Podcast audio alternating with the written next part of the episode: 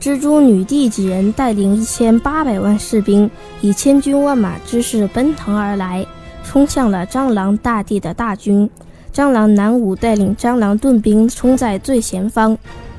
蟑螂男武释放了他新学的二技能，这个二技能比神武盾灵大了差不多一倍，挡住了超级前锋队的地面部队。但此时，超级前锋队的空中部队和后方支援部队火力全开。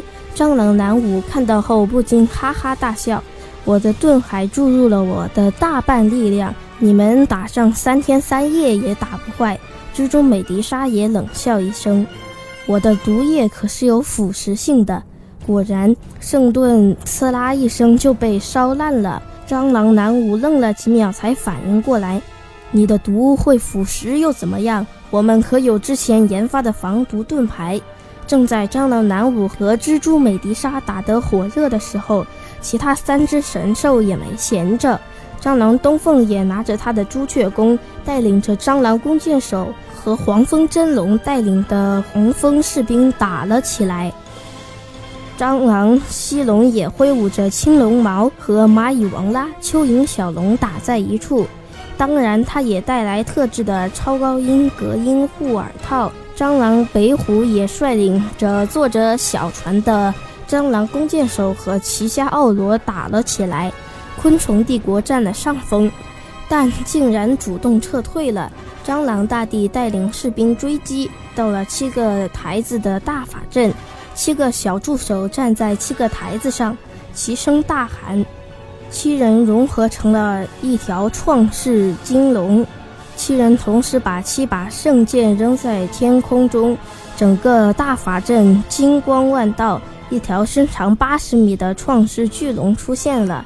而在此时，创世四神兽也融合出了死神镰刀，也释放了融合技能黑龙附体，一条长七十米的灭世黑龙出现了。两条巨龙打了三天三夜，但是因为创世巨龙是七人合体，但是灭世黑龙只有四人融合，力量本来就不足，所以被打败了。